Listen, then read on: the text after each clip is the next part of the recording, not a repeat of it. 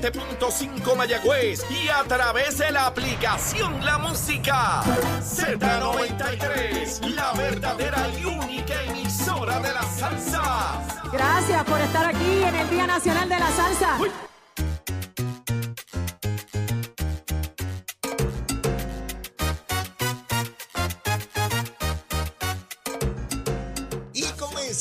nuestra segunda hora aquí en Nación Z. Soy Leo Díaz, estamos a través de Telemundo y de Z93, la emisora nacional de la salsa, y estamos en, la compañía explosiva del presidente de la Cámara de Representantes, Rafael Tatito Hernández, quien acusa hoy temprano en la mañana aquí en Nación Z, la rama judicial, de tomar revancha por no haberse aprobado el aumento eh, de salario a los jueces y estar tomando determinaciones en contra de la Cámara. Eso es una acusación sumamente seria. Yo nunca había escuchado a un presidente legislativo hacerle tal acusación a la rama judicial. Él se sostiene en este punto. Y yo quiero que pasemos a otro tema, presidente. Eh, la impugnación que están haciendo líderes del Partido Popular y ahora se unen algunos del PNP al proceso de recogido o no de endoso por parte de candidatos de Victoria Ciudadana. ¿Qué usted le parece ese caso? Bueno, es bastante similar al- a la situación que ha pasado con uno de los, unos candidatos independientes Ajá. eh, que, el- que no cumplen con la norma Ujú. de, de los endosos en los términos establecidos. ¿Ok? Yo creo, yo creo que el, cualquier partido, basándome en el Estado de Derecho, por mi interpretación, Sí, sí. es que podrían haber decidido un mecanismo alterno antes del 2 de enero. Ajá. Antes del 2 de enero podían haber eh, eh, reunido su asamblea, haber sido su planteamiento, escogían mediante un mecanismo alterno y presentaban un solo nominado. Al tener un solo nominado, Sí. no hace falta los endosos. Después del 2 de enero, aplica, sea independiente, sea de parte de un, un partido, sea cualquier candidatura, el que tenga que cumplir con los endosos. Esa es mi interpretación. Yo creo que ahí es que falló eh, institucionalmente estos dos partidos. Fíjate cómo, cómo el PIB da un reversazo. Como El PIB lo hizo esa en pelea- diciembre y radicó uno solo. No, y la jugada del PIB la hacen donde supuestamente iba a haber diferencias entre, entre un candidato en ese junte, ¿verdad? Ajá. Y ellos presentaron candidatos en todas las posiciones. Ellos sabían que venía algo por ahí, se la jugaron. ¿Usted sigue denominando junta demoníaca? Yo creo que ellos mismos se, se acaban de, de dar un golpe entre ellos, ¿verdad? Porque el PIB presenta a todos sus candidatos, el movimiento no, se va a quedar sin ¿Usted cree que fue candidato. intencional? Yo creo que fue intencional con todo conocimiento de los procesos electorales, una movida electoral. Fíjate cómo Proyecto Dignidad Sí. echa para atrás y dice, yo no voy a dar esa pelea. Ya yo eh, llegamos a un entendido, este es nuestro candidato, no voy a entrar a esa pelea. Y de que se ha quedado solo en la pelea es el movimiento. Así que yo creo que aquí, tanto los independientes como los del movimiento, que continúen en esta, en esta iniciativa de tratar de retar la ley Ajá. basado en que no tienen que cumplir con los endosos, creo que no van a prevalecer. Presidente, usted hace ya un tiempo bastante dijo que el Partido Popular llegaba a tercero. En aquel momento yo entendí que usted lo decía para hacer un llamado así de que este, pónganse en orden, ¿no? Usted, usted Eres se- el primero que lo entendió correcto. este, así fue que yo lo entendí. Este, no, no, no era literal. Usted lo que estaba diciendo es, aquí hay que hacer Estamos a una tiempo, cosa, muévete. pero pasó el tiempo. Se movieron. Pues el partido dio unos cambios significativos en, la- en las normas. Un- Hay, una, hay un reglamento novel que ha permitido la inclusión, ampliar la base del Partido Popular. Ajá. Hay unas 14 instituciones nuevas, este, desde bases de fe hasta pymes, eh, jóvenes eh, profesionales. Verdaderamente, desde el punto de vista de estructura, Sí. en el papel ha hecho, ha hecho En la el cosa. papel. Y fuera del papel, Bueno, hay que, hay que moverse. Yo evita, quería evitar a toda costa la doble primaria. Tenemos una doble primaria. Tuve una primaria bilateralmente en menos de un año. Hay que ver cómo se aquello fue un maneja. error desde mi punto de vista. Yo creo que uno detrás del otro. No Eso- creo que fueron correctos. El mejor ejemplo de eso. ¿Usted se mira, opuso en su momento a eso? sí, sí, esa era parte de mi, mi propuesta. Era vamos a dejarlo hasta el final y las de ley. Escogemos. Deciden. Vamos a copiar el modelo que tienen los republicanos y los, y los demócratas Ajá. y, son, y República Dominicana también lo tienen algunos de sus partidos, de un administrador en el partido que esté tomando estas decisiones. Ejemplo, mira las decisiones que se están tomando, que son basadas en el reglamento Ajá. para las candidaturas de Mayagüez, de Ponce, Sí. de otras, de otros, de otros, eh, donde hay controversia, ¿verdad? Otras posiciones. Esas decisiones afectan mucho el liderato. Si llega a haber una administración que no corre, está haciendo unas determinaciones en sus méritos Ajá. estrictamente procesales, no afecta al candidato. ¿Qué es lo que pasa en Estados Unidos? Cuando corre un candidato como Trump o Biden, no están en el nitty gritty del partido calificando, descalificando candidatos, corren su candidatura directa. En algún momento Pedro Rosselló planteó eso en los 90, pero no parecía que en Puerto Rico, o por lo menos en aquel momento en el PNP, no. Yo te no voy a dar un viable. ejemplo eh, del, del Partido Popular para no usar el, el caso del PNP. El Rafael Hernández Colón, que tuvo, sus aciertos y desaciertos en el proceso electoral, pero tuvo más victorias que derrotas. Ganó tres veces. No cogía la presidencia hasta el final. Mm, mm, Dejaba siempre una persona que fue, por muchas ocasiones, Hernández Agosto, mm. que el que corría toda la institución y entraba cuando se convertía en el candidato oficial. Super- superado eso, ya hay una primaria casada, está Zaragoza, está Jesús Manuel, ¿con quién usted está? Yo no voy a intervenir, yo tengo, yo tengo mis manos llenas. Yo creo que la primaria más Pero, caliente de Puerto Rico. Yo no, siento populares en esa silla y todo el mundo me No, dice que no, no. está, que no está con nadie. Pero en el caso mío, yo, acuérdate que yo eh, no estaba de acuerdo a la doble primaria. Jesús así que tengo- Santa me dijo, yo no estoy con ninguno, camino con los dos, la primaria está sosa. Así me lo dijo. La primaria está sosa yo y te está voy a decir, parejo. Me dijo, yo te está voy a decir, yo parejo. te voy a decir la primaria que está caliente y está buena. La del próximo alcalde de Dorado, que va a ser Tatito Hernández. y el saliente alcalde de Dorado, que es Carlitos López. Lo ve, lo ve, es que, es que es peligroso, como que es peligroso. Él dice, se está acabando el tiempo y este no me acaba de preguntar por Dorado. no, ¿qué hace no, la, cosa está, la cosa está buena en Dorado. Eh, la, la realidad es. Presidente, antes de que pasemos Dorado, vamos a entrar por la autopista allá para allá, vamos a entrar por allí. Mire, presidente, eh, ¿está pareja esa primaria a la gobernación? eh, eh, yo la verdad que no, no, no he visto encuestas. Pero en Dorado, ¿cómo está? No, Usted no, sabe de Dorado. No, no, en Dorado, en Dorado la gente está completamente inmersa en, en la que verdaderamente la más caliente. Oiga, usted está no, no, que, resbaloso que y la no es que- no, no, yo no soy resbaloso. manera. Yo, yo ando en un trosmaca, en un trascabeto. Pero, yo, pero, yo pero- rompo la brea cuando voy pasando. cada vez que lo ha- cada vez que lo reguindo para el risco se, se sale. No, lo que pasa es que yo escogí, La pelea de Y- Dorado. Escogí la pele- ¿Y cómo está? electoralmente. Vamos a esa, vamos a esa. que ¿Usted quiere hablar de esa? Está, está 6 a 3, está la cosa buena. Seis a No, tres. La gente quiere un cambio. La gente está cansada, ¿verdad? De, Allí la gente de- que tiene 50 años, el único alcalde que han conocido es a Carlitos López. interesante. Porque estaban chiquititos cuando él llegó. Interesante. Una vez yo dije eso, que yo corría detrás de él cogiendo los juguetes y me mandó a callar. Este, Ah, ah, de- pero Eh, cuando sí. eso todavía no pues si era yo no pude votar para la primera elección de él, pues Ah, no ¿de tenía verdad? 16 No tenía- años. Anda. Tenía 16 años. O sea, verdaderamente la gente, eh, gran parte, O sea, que ¿verdad? él puso la primera piedra para ser el Río de la Plata. Eh, yo no creo que a la primera ha puesto 20. ha puesto 20, pero fue este servidor el que consiguió los fondos del paro de fondos federales para, la- para el Para allá. proyecto. Para allá. Este, Presidente, mira. ¿usted se siente confiado en esa primaria? yo me siento confiado porque tengo la gente, Mm. pero estoy trabajando. Oh, que No. corre asustado, El que, Carlos Romero. el, que, el, que, el que sabe cómo yo te atiendo la política, yo estoy caminando cinco días a la semana. Bueno, usted llegó a la presidencia de la Cámara y allí no llega cualquiera. Uno tiene que tener unas destrezas definitivas. y sé contar, sé contar votos. Sí, porque no, no es lo mismo poner todas esas ardillas a caminar en línea. Eso no lo logra todo el mundo. No, no se ría que usted. Yo estuve allí, yo sé. Mire, eso es como el arca de Noé. De cada especie hay dos pájaros para que se reproduzcan. Y eso, mire, La, yo, conozco la- eso. la legislatura es algo bien interesante, es un proceso de equipo, Ah, de mucha comunicación. No siempre que uno habla Ah. aquí está hablando para la masa, a veces le está hablando a sus compañeros. claro, claro. Eh, es otra dinámica, es bien diferente al ejecutivo. Yo lo comparo mucho con el deporte organizado. Usted es de Dorado, su familia es de Dorado. Usted La familia de mi ahí. esposa, estudié en escuela pública, he tenido negocios en Dorado, he ayudado a mucha gente en Dorado antes de estar en el O sea, que servicio usted público. los ojos, lo mueve en un sitio en Dorado. Usted dice, yo estoy Yo en no, tal sitio. yo no tengo que inventar. ¿Qué es yo eso? soy de Dorado. Otros tienen que inventar. No, yo no, yo no tengo que inventar y crear y decir que es quién soy. La gente sabe que en, es mi familia. en ocasiones, y le pregunto, eh, presidente, usted tiene un alcalde que se convierte en un alcalde institucional y va degradando el servicio porque se va cansando. Y es muy natural la fatiga gubernamental. Eso, eso ocurre y es natural.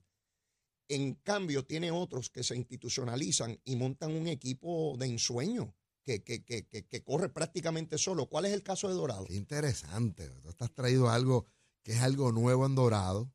eh, gran parte del- de la molestia que hay es que al tener un ciclo tan, al- tan largo, Ajá, hay una movida, un cambio generacional dentro de la misma institución, estoy hablando del municipio ahora, y ese cambio se ha traído mucha gente de afuera de Dorado. Hay, un, hay un reclamo del mismo liderato, de la misma estructura, que no le han dado oportunidad de a crear y darle oportunidades a otros gerentes que sean del mismo Dorado. La diversidad La socioeconómica casa, de Dorado. la casa dividida. Es la primera vez que Carlos López tiene obras públicas completas va a votar por este servidor. Gente que tiene rótulo en las casas va a votar por este servidor. No, no. La mitad de la alcaldía está con No, este servidor. no los tire al medio. No, pero es que hay que decir la verdad. Las actividades que ha hecho las hace coaccionando y amenazándolo. Así que eh, va a haber un cambio, va a haber un cambio grande. No va a ser por poco, va a ser por mucho. Ese Y- municipio y- y tiene hay una un- diversidad y socioeconómica acabas de dramática. tocar el otro elemento. Desde Primero tocaste que te- multimillonario, multimillonario, To- hasta tocaste sectores la, la, la- la división que hay dentro del mismo ayuntamiento y lo otro, ¿verdad? Esta gente que está desmotivada del mismo ayuntamiento por su acoso, por su estilo, por su tono. Ajá. Y ahora entonces hay una diferencia social grande. Uh, dramática. Eh, Como ningún otro municipio. Y qué bueno que me da, porque nadie habla, porque los datos son tan altos del otro lado que se creen que la bajada de la autopista, la 693, la playa y los hoteles es dorado. Eso es más. Es un pedacito dorado. La- el, el, el 60% de los doradeños están por debajo del nivel de pobreza. El 70% de los doradeños no tienen plan médico. Wow. El, la, el, se, se- literalmente se ha cerrado el CDT. Y la gente no tiene dónde te- eh, tener servicio. El que tiene dinero está perdiendo la vida con dinero porque las ambulancias no llegan. Así que el solamente tener dinero no es suficiente. Porque los pobres no tienen servicio y los ricos tampoco. Porque no se están atendiendo los servicios sociales. La seguridad, tenemos 10 guardias municipales. Mm. En tres turnos son tres. Si hay uno enfermo, son dos. Pues no llegan. Todas las semanas vemos o un robo extraordinario. Ayer se llevaron unos equipos de la escuela José S. Alegría. Verdaderamente eh, el crimen se ha- lamentablemente se ha quedado con nuestra ciudad. Veo, veo Por tiene- falta de invertir el dinero, no hace falta, no en préstamos para estar haciendo estatuas. La gente está indignada. ¿Usted está de con hacer con el préstamo ese que está haciendo el alcalde? No, tiene, tiene, tiene Está un préstamo, tiene un Fiscal. préstamo, ¿tú no crees que es atípico? yo no sé. yo Cuando todos los municipios están hartos de dinero para obras permanentes de fondos federales, el alcalde está cogiendo un préstamo para hacer más obras. Usted no está de acuerdo. Es que yo creo que algo se esconde ahí. Oh, ¿Por qué es más fácil fallar a una- un desembolso de un préstamo ajá, que el manejo de fondos federales? Yo creo que ahí hay algo raro. vale. Eh, presidente, No me, no, no, no, abusé. no me demuestra que, que- que- que- Ah. que está haciendo la cosa bien. abusé de su confianza porque de verdad que eh, la información que me brindó relacionada con todo esto de la rama judicial, de verdad que es Lamentable. impresionante. Y es lamentable para la democracia, para nuestras instituciones de gobierno y para el futuro del país. Eh, presidente, hacemos un compromiso, tenerlo por aquí de tiempo en tiempo de cara a la primaria y a la elección general. Y, y, de, y de aquí tengo ya el compromiso para el 3 de junio venir aquí en Victoria a Ah, ¿el otro día celebrar. para Ah, al otro día vengo para acá. Ah, así me gusta, así me gusta, determinado. Pase lo que pase, no, presidente. no, porque vamos a ganar. Bueno, Venimos a celebrar. Vengo cuando vengan las cosas difíciles, no va a venir cuando estamos yo- celebrando. Yo, yo lo voy a esperar aquí. Estamos aquí. Yo lo voy a esperar aquí y después eh, de prevalecer como usted señala, seguimos hablando de cara a la elección Claro. general. Para tener un dorado para todos los doradeños. No solamente para la gente de dinero. Cuídese mucho. Bendiciones. Seguro que sí. Bueno, yo continúo acá en el programa, mis amigos. Mire, este, está aquí, está aquí, está aquí. No, no se lo pierdan que está aquí, mire. Mire quién está aquí haciendo su presentación pública, el monito de Santurce, mírelo. Yo se lo prometí, mire, mire, mire, mire, mire. El monito de Santurce me llamó ayer. Mire qué cosa bella. El monito me llamó ayer y me dijo, Leito, te quiero conocer, papito. Y yo después ven para acá. Nos vimos y nos dimos besitos en el cutis de inmediato porque nos caímos bien inmediatamente. Me dijo, ¿qué mucho tú me mencionas en el programa? Y otros monos me lo habían dicho. Y yo le bueno, pues qué chévere. Me dice, yo quiero participar en tu programa de televisión porque tú estás por Telemundo. Y yo le dije, de verdad, pero tienes que ir trajeado porque Cancela quiere que uno esté filoteado. Tú no puedes llegar allí, este, tú sabes, por ahí a lo loco. Me dijo, no, no, mira qué bonito me voy a vestir. Y me dijo que él quiere hacer análisis político también. Y yo, de verdad, monito. Y me dice es que hay en muchas ocasiones la gente no entiende a, a los políticos. Los políticos son como los monos, están de palo en palo. Y ah, bueno, pues eso es verdad. Y miren, miren qué chulería. Miren, miren cómo funciona el monito. Miren qué chulería. Miren qué chulería el monito. Mire, mire, mire. Los acaba de saludar a todos ustedes. ¿Qué más, monito? ¿Qué más? Es un privilegio estar en Telemundo. ¿Qué más, monito? Que le encanta la salsa y que por eso le escucha Z93. ¿Qué más, monito? Que quiere hacer análisis político conmigo todos los días. Va a estar el monito, el monito va a estar conmigo todos los días. Papito, te quiero. Besito en el cutis, papá. Mire qué bonito, mire qué bonito el monito. Así que para entender los políticos en año electoral, Leito Díaz va a tener el monito de Santurce. Yo sé que ustedes no lo entienden porque él habla el idioma de un mono y ah, para entender un mono hace falta otro mono. Así es que yo les voy a descifrar lo que él diga, ¿verdad? Porque ustedes no lo entienden, pero yo lo entiendo perfectamente, ¿ah? Este, mire qué cosa chula. Así que el monito de Santurce me va a estar acompañando por aquí todos los días y cuando yo no entienda algo que diga un político, se lo pregunto al monito de Santurce. Ya mi mito debe estar por ahí el alcalde de San Juan, Miguel Romero, porque quiero discutir algunos asuntos con él. Mire, el planteamiento que me hace el presidente de la Cámara es un planteamiento muy serio, demasiado serio. El presidente de la Cámara me acaba de decir aquí en Z93 a través de Telemundo que la determinación que se tomó en los tribunales ayer en el caso de Lisi Burgos se tomó como represalia, se tomó en contra de Tatito porque él se opone al aumento de los jueces a menos que se aumente el salario de los legisladores y del gobernador. Esto es un asunto muy serio. Tatito, presidente de la Cámara, está diciendo que la rama judicial como cuerpo, como ente, está tomando medidas en contra de los casos de la Cámara y respectivamente de los méritos del caso. Esto es una acusación muy seria, demasiado seria. Él está planteando eso. Esto representa un choque constitucional serio. Yo nunca había escuchado una cosa como esa. Él no está diciendo que un juez en particular tomó una decisión equivocada, que él tiene una diferencia con su determinación que los hechos del caso no, no, no llevan un tal o cual determinación judicial. Él está diciendo que toda la rama judicial se puso de acuerdo para fastidiarlo a él. Yo no sé cuántos líderes del Partido Popular están de acuerdo con esto. Jesús Manuel, tú eres abogado. Jesús Manuel, papito, besito en el cutis. Zaragoza, SPA, contador público autorizado. Son dos profesionales autorizados por ley. Son candidatos a la gobernación del Partido Popular. Yo quiero saber si Zaragoza y Jesús Manuel están de acuerdo con la expresión que acaba de hacer el presidente de la Cámara. Es una acusación muy seria. Y es tan seria porque ponen entredicho la credibilidad de la rama judicial. Los pueblos democráticos dependen de sus instituciones, particularmente aquellas que tienen que ver con justicia con el procesamiento civil y criminal de sus ciudadanos y sus instituciones. Y nada más y nada menos que un presidente de la Cámara está diciendo, está imputándole corrupción a la rama judicial.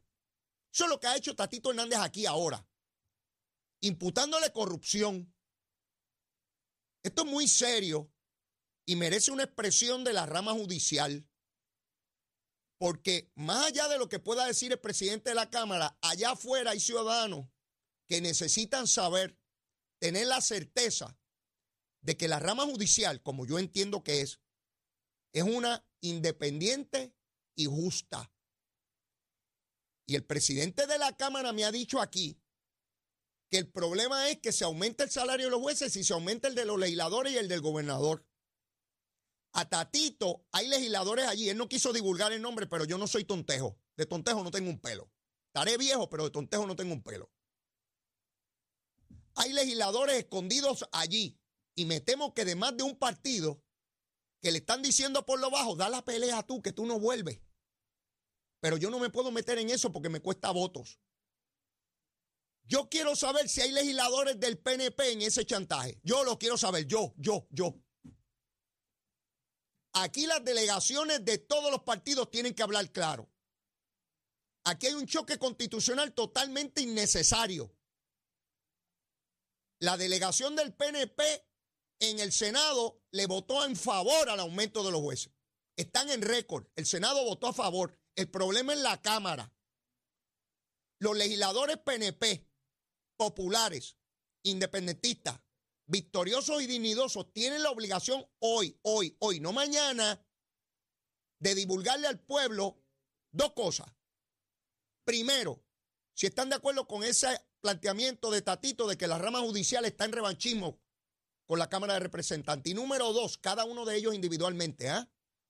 Diga si no aprueban el aumento a los jueces, a menos que aprueben los chavitos de ellos. Chavitos, chavitos, que nos hablen claro.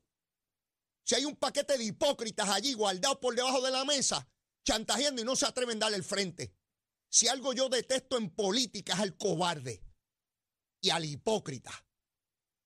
Usted se para de frente y dice, pues yo para darle aumento a los jueces tienen que aumentarme el mío también. Y yo respeto eso, podré estar en contra, podré estar no de acuerdo, pero respeto al que se para de frente, al que no tolero, es al que se esconde allá atrás, que le está pidiendo el voto a usted. Me importa un pepino si es PNP, popular, independentista, victorioso dignidoso.